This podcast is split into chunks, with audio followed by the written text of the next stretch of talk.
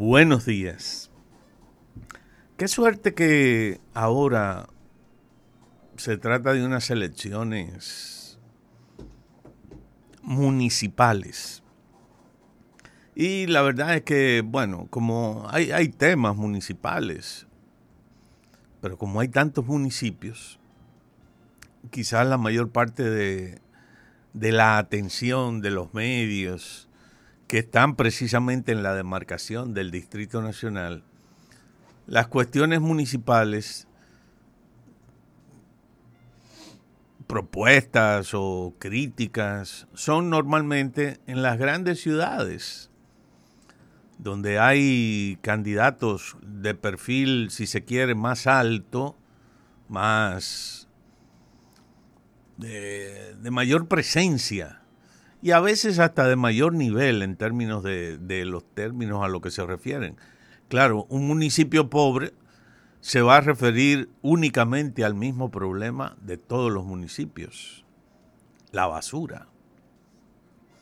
Así sea que, que, no hay un servicio adecuado de disposición final de los desechos sólidos, o que seguimos teniendo un vertedero, o que la gente es irresponsable en su comportamiento, en la disposición de la basura, etcétera. E, eso es como el tema general.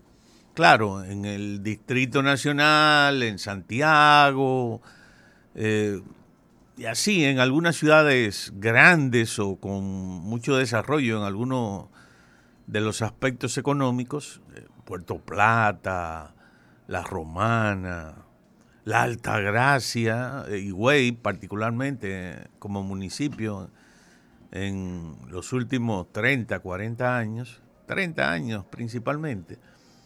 Eh, bueno, así. Pero digo esto porque las críticas están como muy focalizadas. En el caso de las elecciones que nos atañen ahora de manera inmediata, dentro de unos unas 12, dos semanas, dos semanas eh, de este domingo que viene en ocho, como dicen en mi campo. Entonces, bueno, como los temas son muy locales, entonces no tiene como la atención general. Digo esto, insisto, porque eh, algunas críticas que se vierten son a veces muy... Eh, hay, mucha manipulación en términos de las cifras. Y ahí volvemos de nuevo con un tema muy recurrente, sobre todo en el área de la economía o del crecimiento económico, del desarrollo, eh, de la calidad de vida, si se quiere. Porque mucha gente a veces utiliza las estadísticas tan frías, tan descarnadas, tan alto contraste. Utilizan las estadísticas para manipular, buscar un efecto negativo en caso de los contrarios políticos, de los contendores electorales, como a veces también positivo.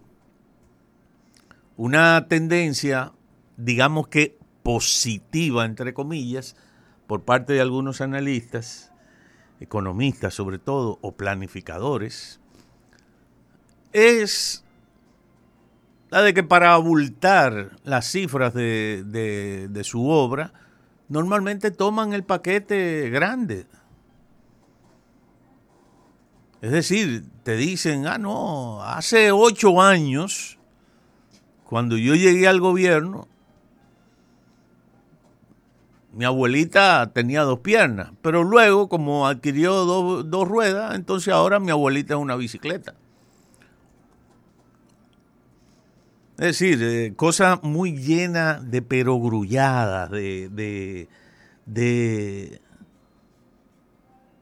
de cosas que son si se quiere, lógicas en términos de lo que dicen las estadísticas, pero que siempre va a depender, del lado en que usted se ponga.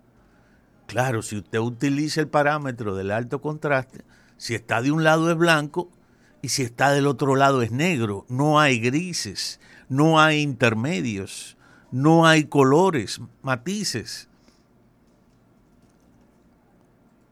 Esto a cuento por un artículo que, por ejemplo, leí recientemente. Confieso que no sé exactamente en qué fecha se publicó. Un artículo de Temístocles Montaz, donde llega al punto de decir como que el, el, país está condenado prácticamente al fracaso por el hecho de que en el año 2023 el crecimiento económico haya sido de 2.3 o 2.1 o 2.5, no importa. Y remata con otra, eh, eh, bueno, yo no encuentro otro término para decirlo, quizás no es el adecuado para una persona de ese nivel, pero una barra basada, una manipulación estilo barrabás con aquello de decir que si un crecimiento así se mantiene por los próximos 30 años, este país va para el desastre. Entonces yo, yo digo, bueno, pero ven acá, ¿de qué es que estamos hablando? De que hubo un año que el crecimiento de la economía del país fue bajo. De este gobierno, de este gobierno, el año pasado. Sí, sí, es así. Fue bajo. Ese no es el nivel. Según se dice, la fórmula que se acepta en términos de desarrollo a nivel mundial.